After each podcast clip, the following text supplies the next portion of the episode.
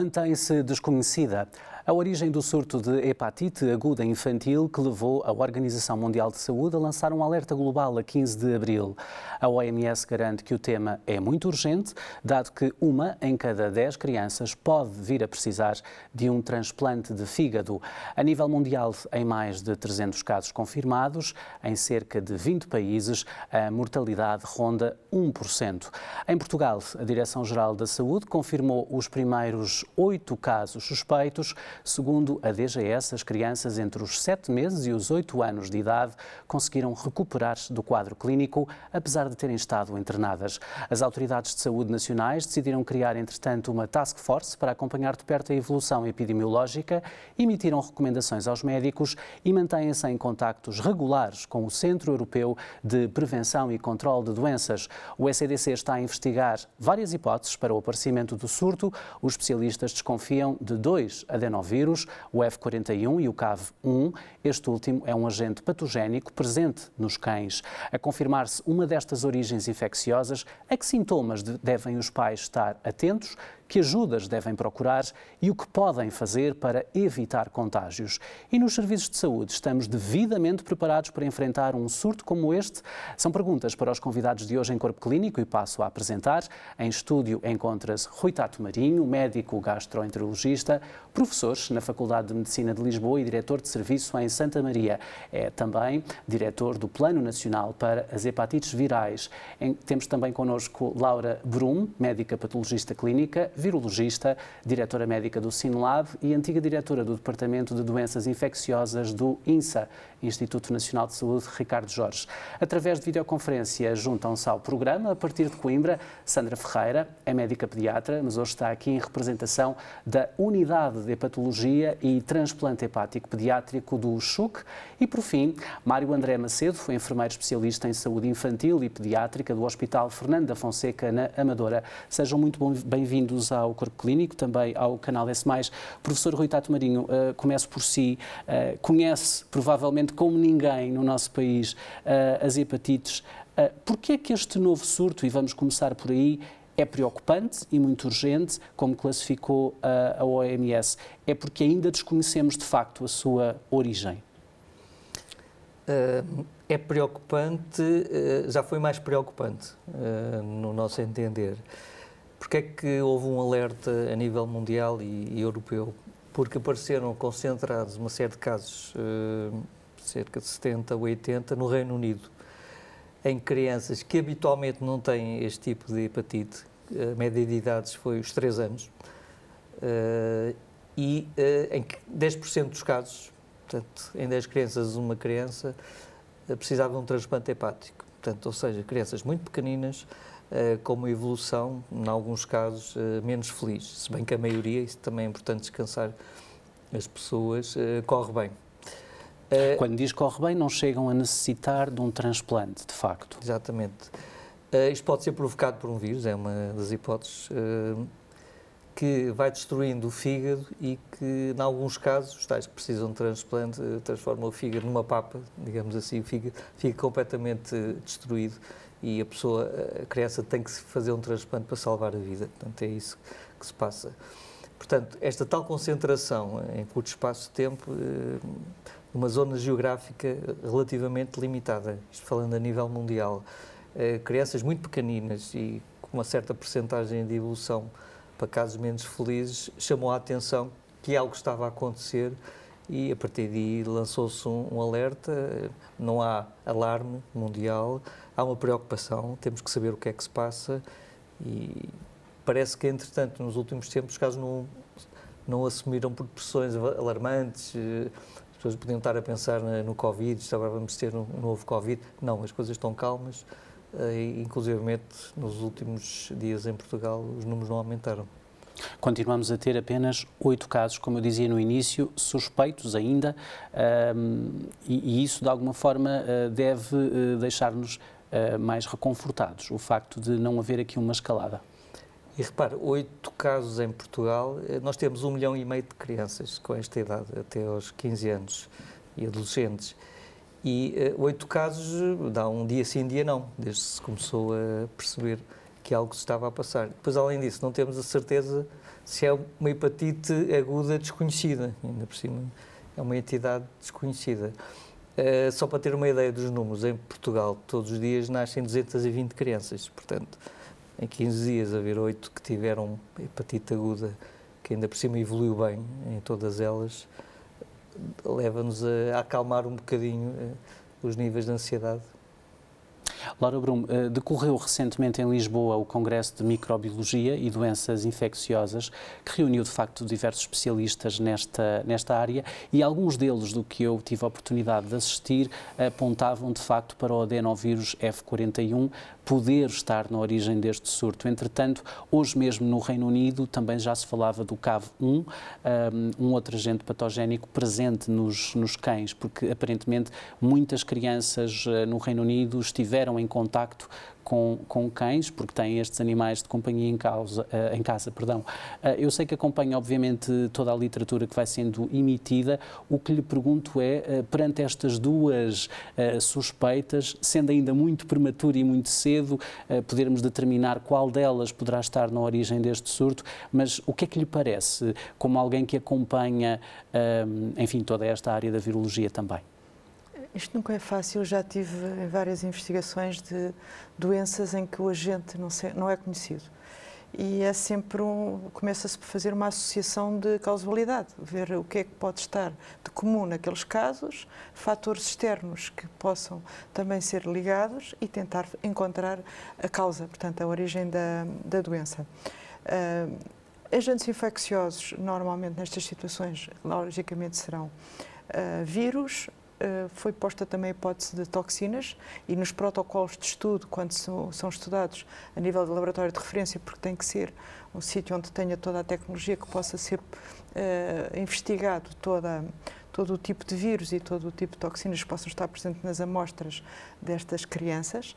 Um, não foi até agora detectado toxinas, não há pelo menos conhecimento disso, e o que se faz é realmente uma associação de casualidade. Vai-se ver quais são os agentes que, estão em, que se encontram e começam a acumular mais frequência de um determinado agente. É um Foi trabalho epidemiológico. É um trabalho resto. de laboratório de identificação e depois de juntar epidemiologicamente, estatisticamente, começar a encontrar o que é que está frequente. Eu queria chamar a atenção para uma situação. O coronavírus fez, uh, aumentou, uh, ocupou de tal forma o ecossistema dos vírus que se formos ver um, uh, uns gráficos, há um abaixamento da curva de incidência dos vários vírus e uh, durante uh, estes meses, de dezembro até há pouco tempo, enquanto houve aquela quinta vaga da, da Omicron. E o que acontece agora é um pico de ressurgimento dos vários vírus os adenos, como muitos dos outros vírus das crianças. E a pediatria conhece isto também vindo agora desde. Mas há uma explicação para quem nos está a ver e não é médico uh, e não é virologista, seguramente estará a perguntar-se uh, porque é que acontece, porque é que aconteceu exatamente essa situação, esse, esse quase reinado uh, do é, coronavírus. É, é realmente uma ocupação do ecossistema e agora que está a diminuir, os outros ressurgem e ressurgem cheios de força. E é por isso que nesta interpretação da quasibilidade de, começam a surgir estes que com mais frequência. O adenovírus realmente está encontrado. Na série inglesa está em 60% dos casos, eles encontraram um, esse F41. E, um, mas isto é uma associação. Há outra forma, se, se quiser saber do ponto de vista laboratorial, hoje em dia há tecnologias de detecção de ácidos nucleicos dos vírus que permite detectar numa amostra qualquer, todo e qualquer vírus que esteja presente e é também outra forma de investigar. É importante para quê? Para encontrar um vírus novo. Porque nós normalmente vamos à procura deste ou daquele vírus mais frequentes. Outra coisa é varrer à procura de tudo quando seja vírus novos. Isto são as abordagens que estão a ser feitas. Este, desculpe de interromper, mas este aparentemente não será um vírus novo, mas um vírus que não sabemos. Realmente pode ter sofrido alguma mutação. Há uma associação, mas nós não estamos a encontrar em todos os casos para ser realmente a prova de que é o adenovírus ou o CAV1, ou seja, qual for os que foram agora sendo encontrados, é preciso, era preciso em todos os casos encontrar o mesmo agente. Portanto, até agora não temos clara certeza que seja qualquer um destes agentes até agora, ao dia de hoje, o agente etiológico, portanto, a causa da, desta, desta hepatite. Outra... E de qualquer maneira, há aqui outro aspecto, Sim, desculpe, que tem a ver com o facto de, eh, imaginando que possa ser o CAV1, ele teria sempre que vencer a barreira das espécies claro. e, e, saltar, se é que é a expressão adequada, uh, uh, neste caso dos animais, dos cães, Exato. para o ser humano. Pronto, é assim ainda mais complexo é. Mas Porque não é, é um processo fácil. Exato. E está uma associação que é perfeitamente epidemiológica, as crianças terem cães e os cães têm aquela gente, vamos ver se temos na nossa, nas nossas crianças que tiveram a doença, se têm ou não têm. É assim que está a ser feito. A primeira hipótese que foi escolhida, já agora por uma questão de interesse de informação, uh, foi o coronavírus, porque falou-se muito que podia estar associado ou com o coronavírus, ou uma mutação do coronavírus diferente, ou uh, o facto da pessoa, das, das crianças terem sido vacinadas pronto, está excluído, não há... A maior parte destas crianças não foram vacinadas, não foram eram, vacinadas eram muito pequenas. E as outras situações foram excluídas. Mas é muito importante, até porque ainda temos muitos negacionistas ao fim destes dois anos de pandemia, deixar isso bem claro. Uh, avanço agora para uh, Coimbra, onde está uh, a Sandra Ferreira. como eu disse há pouco, é médica pediatra, conhece bem o Centro de Excelência, que é a Unidade de Hepatologia e Transplante Hepático Pediátrico pediátrico do CHUC. A unidade de Coimbra é uh, referência no país para efetuar uh, transplantes hepáticos em crianças, com um surto, um, eh, enfim, de algum modo a, a ameaçar o país. Sabemos que os últimos dias têm sido calmos, mas de qualquer forma gostava de ouvir, está tudo preparado para receber casos uh, mais graves, doutora?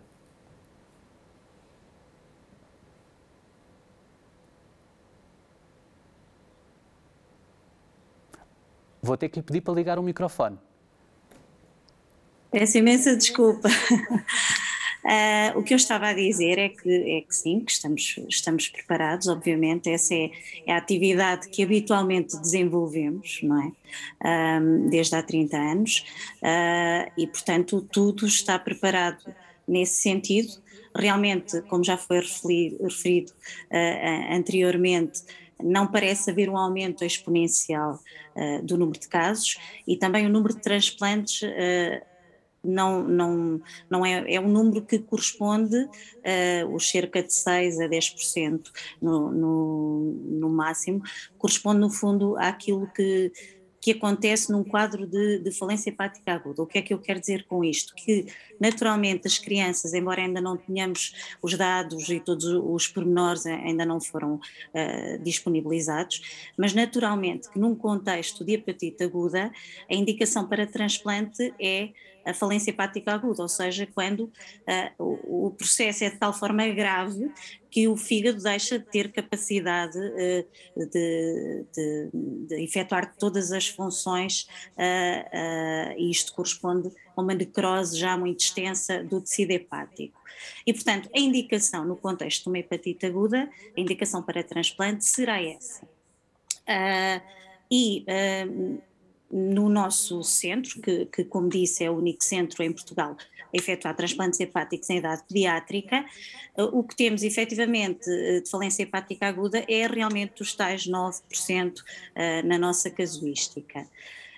Portanto, eu diria que se efetivamente acontecer porque obviamente a medicina não é matemática e se efetivamente acontecer um aumento maior, um aumento exponencial do número de casos, obviamente que estaremos uh, preparados para, para dar resposta uh, como, como, como habitualmente. Doutora Sandra, mas aproveito para, para, lhe perguntar, desde que surgiram estas primeiras notícias sobre este, uh, este surto mundial, uh, tiveram de facto a oportunidade de verem reforçadas algumas medidas no serviço, uh, incluindo alguns meios à, à disposição da unidade? Neste, neste momento não existe qualquer motivo para que, para que isso ocorra. Uh, claro que, assim como em, em, situações anteriores em que, em, que houve, em que há necessidade de adaptação, obviamente, se existir uma situação de calamidade, uh, terão que ser, obviamente, tomadas medidas de acordo com essa situação. Neste momento não é isso que se verifica, ainda que existam, nós, como uh, de resto o professor uh, Rui Tato Marinho já referiu, não houve situações uh, em Portugal, situações graves, sequer que, que, nos fossem referenciadas, porque naturalmente em situações de, de hepatites que uh, evoluíssem para a tal falência hepática aguda de que falei há pouco, naturalmente que essas situações uh, ser seríamos seguramente contactados e, e ser-nos iam referenciadas, obviamente, porque necessitariam de transplante. Portanto, isso felizmente não ocorreu até agora. Uh, se efetivamente vir, virmos esse aumento, ainda assim não quer dizer, depende do número de casos, porque, como digo, situações de transplantes por falência hepática aguda vão ocorrendo, não são a maior causa de transplantação, mas são uma causa de 9% de todos os transplantes uh, efetuados no nosso país. Já agora, para terem se calhar uma ideia, eh, eh, eh, nós até agora em, em, Portugal, desde 1994 foi quando iniciou o programa de transplantação hepática pediátrica em Portugal, foram efetuados 291 transplantes em 246 crianças. E destes, de, destas situações, 9% eram as tais falências hepáticas agudas. Portanto, apesar de tudo, está nas quatro principais causas de diagnósticos eh, com indicação para transplante. E, portanto, eu penso que a necessidade de, de adaptações, de, não, não, não posso neste momento dizer, acho que ninguém pode, não, não é isso que nos está a parecer, não é que vai ser necessário, mas naturalmente, se for necessário, terá que ser feito. De momento, aquilo que, que, que é o nosso, a nossa atividade habitual, um, será, será à partida neste momento parece-nos suficiente se, infelizmente, existirem alguns casos que evoluam para transplante. Ah, Muito em média realizamos. Já, já voltaremos uh, à conversa claro consigo. Uh, aproveito agora para ir ao encontro do Mário André Macedo. Como disse no início, é enfermeiro uh, especialista em saúde infantil e pediátrica do Hospital Fernando da Fonseca, na Amadora. Na sua prática hospitalar, quais têm sido as maiores preocupações dos pais desde que de facto surgiu este alerta mundial? Olá, boa noite e, olá, e muito obrigado pelo convite. Permita-me só, antes de chegar, eh, antes de responder diretamente à sua questão, dar só aqui um, um pequeno acrescento àquilo que a doutora Lara uh, tinha vindo a referir sobre o facto de a Covid ter ocupado o ecossistema. Eu queria só completar aqui um pouco com uma informação muito, que é muito útil, especialmente para quem gosta de matemática, que uh, considerando dois vírus que têm uma, um modo de, de, transmissão idêntico, aquele vírus que tem um RT superior, uma capacidade de transmissão superior, tenderá a ganhar na competição. Ou seja, a, a Covid, ao ter um RT que ronda os 8 versus um influenza que tem um 2, 3, a, a Covid irá naturalmente ocupar então o ecossistema dos vírus respiratórios, especialmente se considerarmos que a grande maioria da população estava ainda suscetível a contrair a doença, coisa que com a influenza temos sempre uma porcentagem de população que já não está suscetível, ou está, ou está pelo menos menos suscetível. Então, este é um motivo matemático que explica o porquê que as outras doenças respiratórias terem como que um, não se extinguiram, mas ficaram muito residual durante um largo período de tempo. Entretanto, para ir ao encontro da sua questão, as preocupações dos pais nas urgências, Uh, existem, nós já recebemos, eu pessoalmente já recebi inclusive pais que recorrem à urgência porque estão com receio que, que a sua criança tenha esta doença. Um, eu posso garantir que nós estamos muito à vontade para fazer este tipo de diagnóstico logo, logo, na, logo, na, logo na triagem, porque os sintomas são de tal maneira característicos que dificilmente nos vai escapar. Um, ou seja, o, o hepatite não é uma doença é que... nova. Diga, diga. E ele perguntar precisamente, enfermeiro Mário, eh, que sintomas é que os pais devem estar neste momento, vencidas estas primeiras semanas, desde o primeiro uh, alerta lançado pelo OMS, que sintomas é que uh, já começam a ficar muito claros, além da ectrícia, que se falava bastante, uhum. uh, que sintomas é que os pais devem estar realmente atentos? Ora bem, uh, segundo aquilo que a OMS descreve e que o SCDC também descreve, uh, a grande maioria dos casos iniciou-se com um quadro de vômito e dor abdominal. A maioria não teve febre, ou seja, apresenta-se como um quadro de gastroenterite uh, normal, mas que depois evolui então para, um, para, um, para dois sintomas novos, ou pelo menos um deles, que é a pele amarela. Uh, a pele amarela é realmente um sinal de alarme e que deve levar os pais a procurarem uma observação médica. Além da pele amarela, o que nós chamamos de icterícia, devemos também estar atentos um, há esclerótidas amarelas, a parte branca dos olhos, quando fica amarela, também é um sinal de alarme, uh, mas temos outros dois sinais que também podem surgir, que é uh, a criança apresentar mais comichão, especialmente se não tiver um, um manchas associadas ou qualquer lesão associada na pele, e a criança começar a ter mais comichão, ou uma urina muito concentrada, mais pura. Seja, qualquer um destes sintomas devem levar os pais a procurar uma observação médica especializada. Muito obrigado, Sr. Enfermeiro. Já voltaremos a conversar. Regresso agora ao estúdio. Professor Tato Marinho, a DGS anunciou, como eu disse no início, a criação de uma task force. Também já foram emitidas recomendações. Essa task force foi, de resto, constituída com a Sociedade Portuguesa de Pediatria. Foram, entretanto, emitidas recomendações para a classe médica. Mas o que é que está a ser feito, apesar deste período de alguma estabilidade, o que é que está a ser feito e preparado, enfim, no caso de não correr, de facto, menos menos bem toda esta evolução? A Task Force é um modelo de trabalho muito interessante. São três elementos. Nós começámos a trabalhar, eu diria que é a Brigada Anti-Hepatite, eh, desconhecida. Começámos a trabalhar antes de surgir o primeiro caso em Portugal. Uh, aliás, e mesmo antes da DGS reunir, começámos a falar praticamente todos os dias com a Sociedade de Pediatria e que estão no terreno, são eles que estão no terreno. Uh, colher informação, Uh, pensar, informar sobre o assunto, preparar medidas quando aparecer o primeiro caso, para não sermos apanhados de surpresa, e não vamos ser apanhados de surpresa, uh, como aliás aconteceu com os primeiros casos, uh, contados a nível internacional, porque o mundo da saúde está todo muito preocupado com o que está a passar. Não muito preocupado, mas está preocupado com o que está a passar. Os laboratórios de investigação são extremamente importantes, como o Ricardo Jorge, os virologistas, as pessoas que estão no laboratório, os pediatras, os cirurgiões de transplante, os hepatologistas gerais, como é o meu caso. Portanto, trabalhamos todos em conjunto e se calhar aprendemos um pouco com, com o Covid, que também houve task force. Uh, aliás, a Europa tem um, dos projetos, uh, nesta altura, que o Covid ainda não acabou, que é preparar para emergências desconhecidas. E a troca de informação é fundamental, é? é? determinante. É. Nós estamos no terreno já há 20 anos, conhecemos os colegas a nível internacional, os pediatras também os conhecem, portanto, toda a informação privilegiada eh, temos acesso a ela e há um esforço conjunto a nível mundial para tentar lidar com uma ameaça neste momento um pouco desconhecida. Porque ainda não podemos, de facto, dizer que a causa é desconhecida, não podemos afirmar que tem origem num, num vírus, mas eh, imaginando que, de facto, pode ser um vírus, e estando o verão praticamente à porta e tantos casos no Reino Unido, uh, seria de começar a prever algumas medidas um, ehm, que possam, de alguma forma, uh, proteger-nos a todos, por exemplo, porque sabemos que há muitos ingleses a irem para o Algarve, por exemplo. Não há muitos casos Aliás, a população mundial são 7 bilhões e temos 300 casos. É uma doença rara, segundo os critérios médicos, é uma doença rara.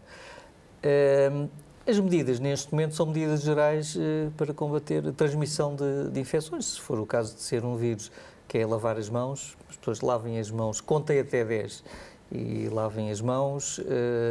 Se estiverem eh, constipados, espirrarem, não espirrar para cima do outro, eh, não espirrar para cima, tossir para a mão e depois cumprimentar o outro, não dar beijinhos em pessoas que estão constipadas. Portanto, são sim medidas gerais que não fazem mal, que são baratas e que fazem uh, muito bem. Estas medidas, de resto, Laura Brume, são as medidas indicadas para os próprios pais transmitirem aos filhos.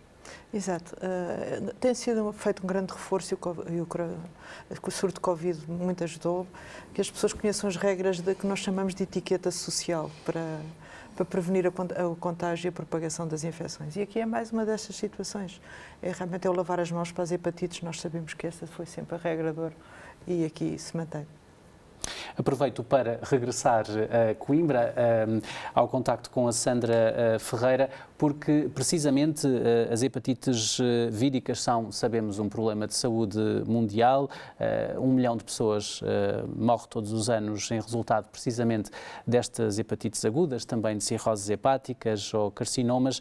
Ainda assim, sempre que ouvimos dizer que as hepatites víricas, se forem tratadas numa fase inicial, há aqui esperança. Um, na sua sensibilidade de tudo o que já leu sobre este surto, isto também acontece neste caso, doutora?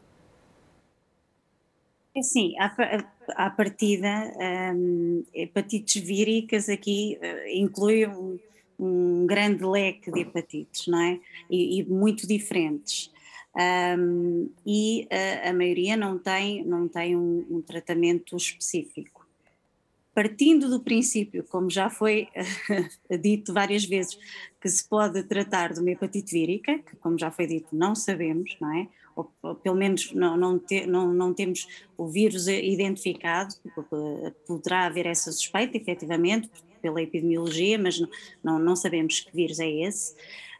Um, Uh, é como digo, um tratamento específico na maioria não existe, mas também é verdade, porque existem muitos vírus uh, que são chamados vírus hepatotrópicos, ou seja, vírus, e, e, estou a falar mesmo em pediatria, não é? Porque nos adultos existem depois outros quadros também diferentes que não são tão frequentes em pediatria, nomeadamente a hepatite C.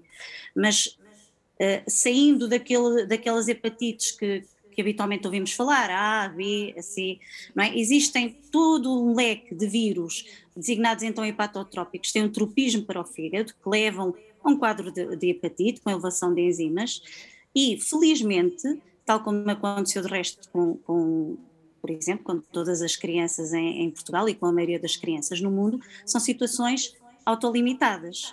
Uh, ou seja, uh, ao fim de uns dias, não é a evolução natural da doença, mas no sentido da sua resolução espontânea, não é? Em que o organismo consegue debelar uh, até uh, à, à, normalização das enzimas e, a, e, e, o fígado nesse aspecto é um órgão com uma grande capacidade de, de recuperação e, portanto, uh, quando falamos de recuperação, falamos de uma Uh, estou a falar de um modo geral agora uh, aqui, mas não só os sintomas melhoram, mas também é suposto ao fim de algum tempo, variável, haver uma normalização das enzimas hepáticas e habitualmente com uh, a integridade total daquilo que era antes do processo de hepatite. Portanto, um, não havendo um tratamento específico, na maioria de outros vírus que já conhecemos, que no contexto de gastroenterites e de outras situações, efetivamente também levam a uma elevação das enzimas hepáticas, ou seja, também há uma certa inflamação, há uma hepatite, não é, no fundo.